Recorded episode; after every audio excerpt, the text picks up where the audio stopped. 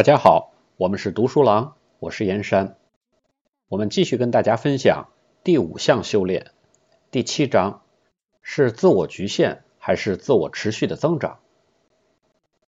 人们很难去和杠杆作用的原理唱反调，但是对于大多数处于系统中的人来说，实际的系统杠杆作用就不是清晰可见的了。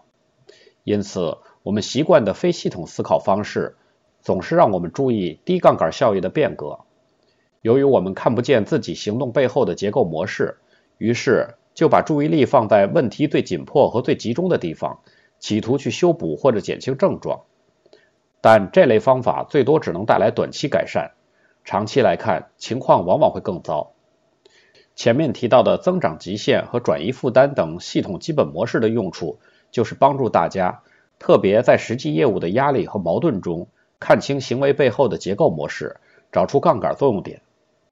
下面的例子是我们反复看到的真实故事，实际上这是从好几个特定的案例中提炼出来的，把反复出现的同一类经历拼凑在一起而形成的。当我们制造自己的市场局限时，二十世纪八十年代中期，一家独特的电子高科技公司成立了，公司生产一种新型的高端电脑。得益于专业工程技术的独特的技术，这家名为神奇科技的公司实际上控制着这一缝隙市场领域。不仅市场对这家公司的产品需求很大，而且还有足够多的投资者来保证这家公司的资金充足。然而，这家公司的开门红业绩却成了昙花一现。公司头三年发展的如火如荼，但这种情况并没能持续下去，业绩逐年下滑，最终公司遭遇破产。神奇科技公司的最终命运是开始时所有的人根本没有想到的，因为最初发展时期，它的业务每年都翻番。第二年中期，公司的销售很兴旺，订单积压越来越多，甚至在公司不断增加生产能力的情况下，还是不能满足不断增长的需求。这导致发货时间出现了延迟。公司开始的承诺是八星期到货，延迟出现之后。也曾想努力的回到这个承诺标准上，但是公司的高管却以一种十分高傲的语气告诉投资者：“我们的电脑如此优秀，一些顾客愿意等上十四周。我们知道这个延迟是问题，也正在设法解决。但不管怎样延迟，他们还是很高兴的收到我们电脑，并且收到货时还会非常的喜欢。”高管层也知道必须扩大产能，经过六个月的研究。在工厂从一般工作制变为两班倒工作制之后，他们又决定举债建立新厂。为了确保增长势头，他们把收入的大部分都直接投入到市场促销工作中去。由于公司只通过直销团队营销商品，这就意味着要雇佣和培训更多的营销人员。公司到了第三年，营销队伍人数翻了一番。然而，尽管有这些努力，到第三年底，公司的销售量却开始下滑了。到第四年中期，销售量下降到了危机的水平。这时，公司新建的工厂完工了。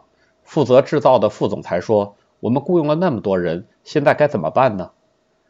高管层开始感到恐慌。刚刚花了那么多的钱建了新厂，不知道该怎么向投资者解释。当时在场的每个人都同时转过身去，看着一个人——市场营销副总裁。市场营销副总裁当时已经是公司的明星人物，这也并不令人奇怪。他的营销团队一直以来的业绩如此辉煌，他曾指望得到进一步的升迁，而现在的销售量下滑，为扭转这个局面，他面临着很大的压力。所以，他采取了最显而易见的措施，召开一系列强势的促销会议，目标只有一个：促销、促销再促销。他开除了业务差的营销人员。增加了销售激励措施的额度，发布了特别折扣计划，还制作了新的促销广告，并使用了对公司计算机产品的新的鼓动性描述。而销售量也的确回升了，市场营销副总裁又成了英雄，受到大家的欢呼。他成为新生的激励者，在应对危局中担当了重任。神奇科技公司又迎来了喜人的局面，订单迅速回升了。但不久后又开始出现了订单积压，一年之后发货时间又开始出现了延迟，先是到十周，后来又到十二周，最后到了十六周。于是增加产能的问题再一次进入了公司的议事日程。但是因为有了上一次被动局面的教训，高管层这次变得更加谨慎了。不过，建设新厂的动议最后还是得到通过。然而，批准建设新厂的签字墨迹未干，新一轮的销售下滑危机又开始了。这次的下滑十分严重，以至于市场销售副总被革了职。以后几年中，一连串的市场营销副总裁轮流上岗，但每一次的结果都是和第一次一样。营销的高增长总是昙花一现，接下来就是低增长或者零增长。公司虽然进入了缓慢的发展期，但从未能达到其增长潜力。后来，公司高管们开始担心，怕别的公司开发出新的竞争产品，于是开始狂热地从事未经深思考虑的产品改进工作，同时还不断强势地促销产品。但公司再也没有达到最初的增长率。原来的神奇消失了，公司逐渐走向消亡。公司的 CEO 最后一次对他的高管团队说了下面这些话：在目前的条件下，我们做的很不错了，但是市场需求还是不够。很明显，市场很有限，这只是个缝隙市场，而我们已经有效的满足了他的需求。神奇科技公司的故事并没有什么新奇的。每十家新建公司中，平均会有五家在五年内消失，有四家会存活到第十年，只有三家会坚持到十五年。当一家公司倒闭时，人们总会指出具体的事件，把它解释成失败的原因，比如产品问题、经理人无能、关键人物走掉了、始料不及的激烈竞争，或者市场交易下滑。但是，导致不可持续增长的深层系统原因，却往往不被人注意。系统基本模式可以帮助我们理解这些原因，而且在许多情况下可以帮助制定成功的应对策略。具有讽刺意义的是，神奇科技公司的产品及市场潜力本可以支撑许多年，而不只是两三年的强劲增长。神奇科技公司的经理们看不到公司业务下滑的原因，这倒不是因为他们缺乏信息来源，他们掌握所有的事实，就是你前面读到的这些。但是他们看不到这些事实背后所隐含的结构模式。你作为一个系统思考者，要诊断神奇科技公司的问题，就要找出一些能够暗示某些基本模式的迹象。你会从最明显的业绩表现模式入手。开始的增长是跳跃式的，接着是越来越强劲的上升和膨胀，然后是增长变缓，最后完全停止。这个模式就是典型的增长极限结构所带来的症状。有许多可能的增强作用因素，可以带来神奇科技公司一开始的销售业绩的迅速增长。对产品开发的投入、广告宣传的投入、良好的口碑，所有这些都可能把过去的成功变成未来的成功。而神奇科技故事中特别明显的一个增长因素，就是把利润再投入到增长营销力量中去。销售增加就意味着收入的增加，又可以雇佣更多的人力来进一步的增加销售。增长极限的结构总会有另一面，这当然就是负反馈及平衡反馈的作用。销售增长莫名其妙的放缓了，而销售放缓通常只有以下几种原因：市场饱和、竞争加剧或者顾客失望。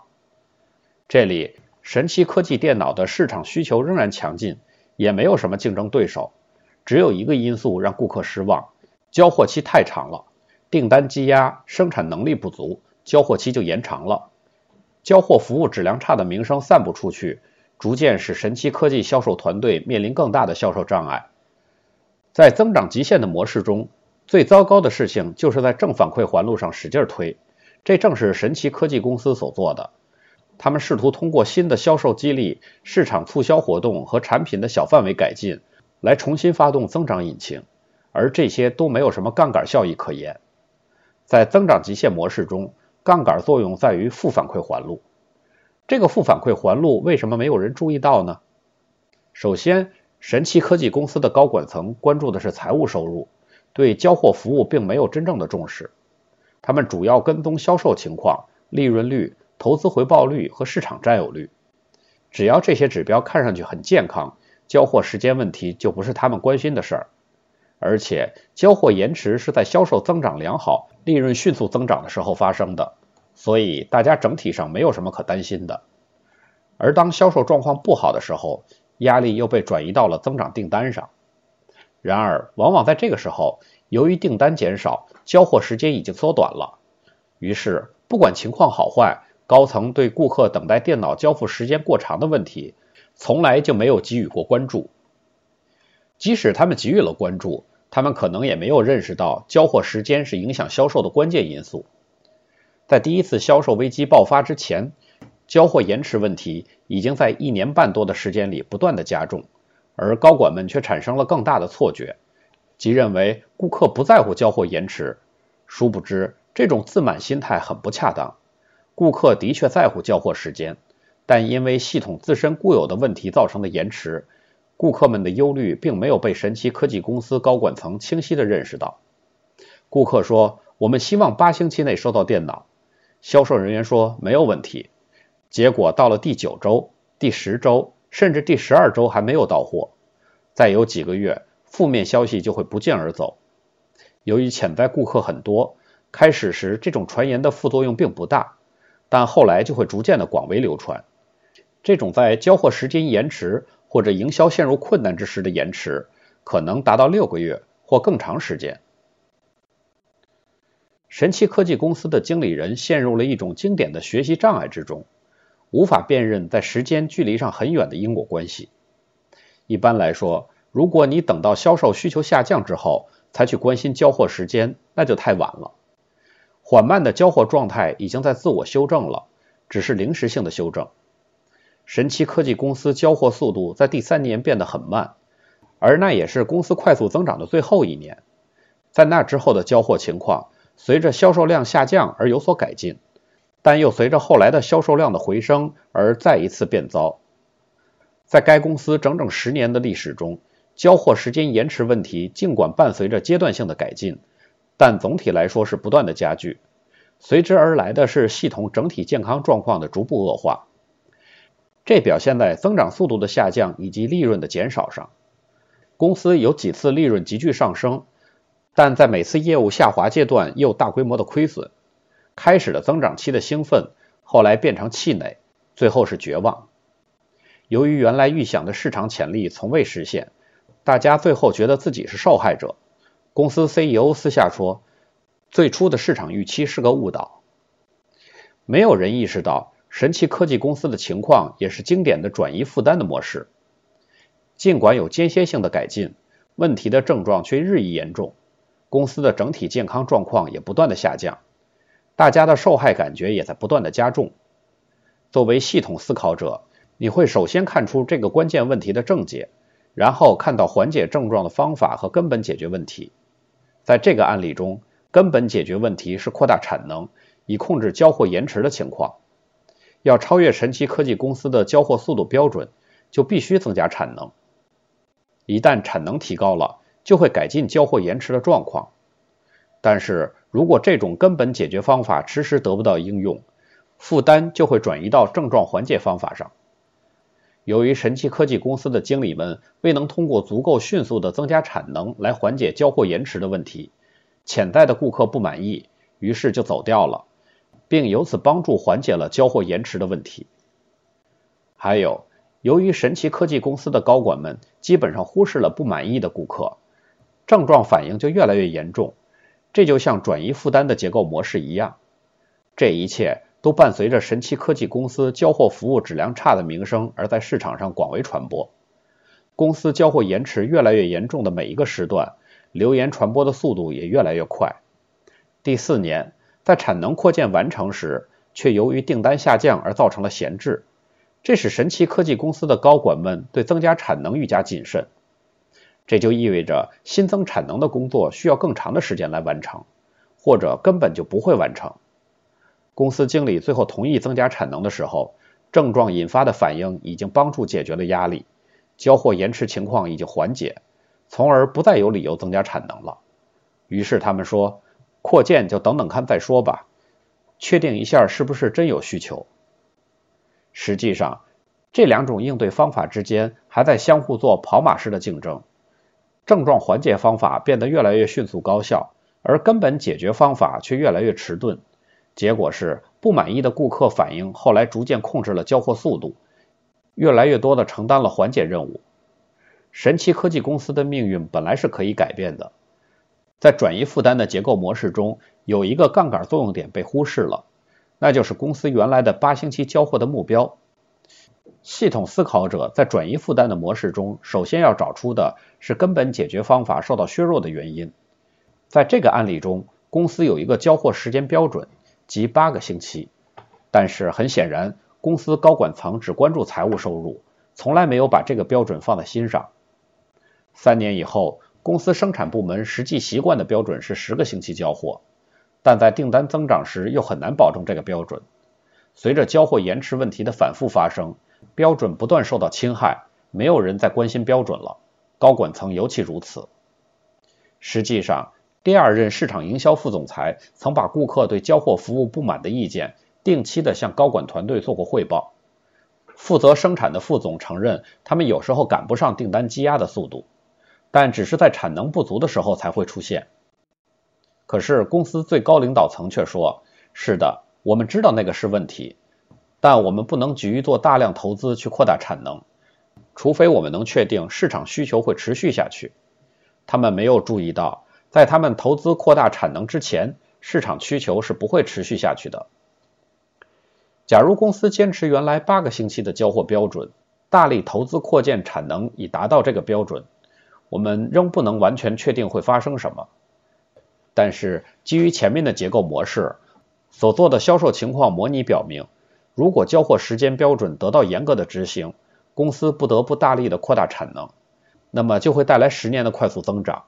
尽管仍然会有间歇性的平缓时期，交货速度会有所波动，但不会有持续的延迟增长。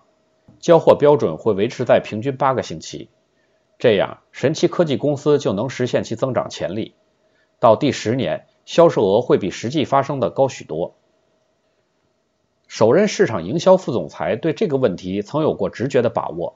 他开始时就表明，神奇科技公司对生产能力的评估完全错了。他认为，我们现在只用已有的订单数量，而不是以潜在的订单数量为标准来衡量产能。我们的产能本应该以按期交货而可能得到的订单数量为标准。不幸的是，这位副总裁的观点被认为是销售业绩不佳的借口，而没有得到重视。他没有办法用清晰的理念来解释他的观点，这也使情况变得更加无助。假如他当时能够应用系统基本模式来阐述观点，也许会有更多的人理解他的直觉感受。神奇科技公司的微妙互动情况，实际上也验证了许多有经验的经理人的直觉。严格的把住关键的工作标准至关重要，不管是顺境还是逆境，执行这样的标准必须不惜任何代价。最重要的标准就是顾客最关心的标准，这通常包括产品质量、交货时间、服务质量和可靠性、服务人员对顾客的关注和友善态度等等。神奇科技公司的系统结构模式是这个管理直觉认知的明确的理论阐述，它揭示了工作标准的侵蚀和产能扩大的缓慢可以损害整个企业的增长。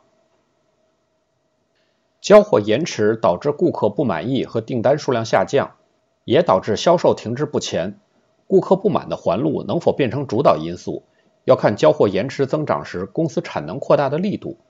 如果不能保证交货服务标准，那么公司的反应措施就不得力。于是，缩短延迟时间的负担就会转移到不满的顾客那边，通过他们订单的减少来缓解。换句话说，公司不知不觉地陷入了自己的增长极限困境。既见树木，又见森林。神奇科技公司的系统行为模式结构还解释了许多复杂的情况。公司曾经一度迅速的增长，风靡一时，后来却神秘的败落。就像人民快线航空，曾经一度是美国历史上增长最快的航空公司。这个模式结构实际上是另外一个系统的基本模式，叫做增长与投入不足。它比前面的两个系统基本模式更复杂一些。一旦有公司由于投资不足而限制了自己的增长，就是这个基本模式在起作用。投入不足就是指能力建设不足，不能满足顾客增长的需求。如果你看到每个人都非常辛苦的工作，而公司却无法实现其增长潜力，那你就是碰到了增长与投入的作用模式，通常会出现持续的财务危机。这既是投入不足的原因，也是其结果，很有讽刺意味。财务压力使公司更难，或者根本无法进行大力投资。但今天的财务压力又是过去投资不足导致的。仔细检查以后，你会发现质量标准也受到了侵袭或者明显的下降。标准受到侵袭或者在竞争中无法持续的增长，就会导致无法投入能力建设来满足顾客的需求。于是不满意的顾客就会离你而去。顾客需求下降，虽然减轻了订单压力的症状，却也消除了人们心中对增长能力进行投入的需求。同时，也减少了投资所需要的资金来源。这些模式影响整个产业时，比如二十世纪六十年代和七十年代的美国钢铁、汽车、机械设备、家用电器等制造业，结果是无法面对有强大投入政策和高质量标准的外国竞争对手。对于这些制造业市场份额的丧失，人们往往寻找外部因素，却不知源头在自己。至少部分原因是自己的顾客服务标准下降、投入不足以及顾客不满意，而整个衰败过程又很缓慢，因此很难看清局势。同时，又经常被转移负担的治标措施所掩盖，这包括广告宣传、打折促销、重组和关税壁垒保护。这个模式之所以很难看清，主要有两个原因：首先，这个过程很缓慢。如果这些都发生在一个月之内，整个组织和行业就会紧急的行动起来，阻止情况恶化。但是目标是被逐渐侵蚀的，增长是逐渐放缓的，这些都在不知不觉中发生了。这个模式就是第二章讨论学习障碍问题中提到的主蛙综合症。青蛙对安全的水温的标准，随着情况的恶化被持续的侵蚀，直到它应对水温不断升高的危险的能力完全丧失。其次，处在这种综合症中的经理人有很多问题需要他们花精力去处理，而他们又没有能力看清更大的模式和格局。系统思考的艺术就在于看清不断增长的复杂模式和微妙结构，如神奇科技公司的例子。同时，还要面对实际管理工作中必须处理的细节、压力和矛盾问题。实际上，把握作为管理修炼的系统思考的实质。就是看清模式结构，而不只是看到各类个别的事件和各种个别的影响力，并对其做出应急反应。然而，很少有人接受过观察细节复杂性和动态复杂性的训练。今天有多少 CEO 能站出来讲十五分钟，用有说服力的推理来解释某个重要问题的系统起因，以及处理这个问题的高杠杆效益和低杠杆效益策略呢？我们都知道不能只见树木不见森林。不幸的是，我们大多数人在往后退一步站时，仍然只看到许多个别的树木，而且我们还会挑出一两棵我们认为最好看的树，然后就全神贯注地盯在它身上，为它们而倾注全部的变革努力。系统思考的艺术实际上还在于看清细节复杂性背后的能生发变化和产生变革的结构模式。系统思考不是忽略细节复杂性，而是将复杂的细节组织起来，使它们变成一种连贯的经历和故事，使它揭示问题的起因和持久解决问题的方法。当今世界不断增加的复杂性，让许多经理人感到他们缺乏自己需要的信息来进行有效的工作。我觉得，经理人面对的根本信息问题不是信息太少，而是信息太多。我们最需要的是有什么办法知道什么重要，什么不重要，要关注什么变量，不关注什么变量，而且要有办法在团队和集体中发展共识。掌握像增长与投入不足这样的系统基本模式，是开发既见树木又见森林的能力的第一步。从宏观长远和微观细节这两方面看清信息的结构模式，只有两者都看清，才能有效的应对复杂性变革的挑战。掌握系统思考的语言，最终还要求掌握其他各项学习修炼。每一项修炼都有重要的原则和工具，让个人、团队和组织有更大的能力去改变用线性方法看待世界的习惯，进而用系统的方法去思考和行动，去观察和改变世界。我是燕山，我们是读书郎，今天就为大家分享到这里，谢谢收听，再见。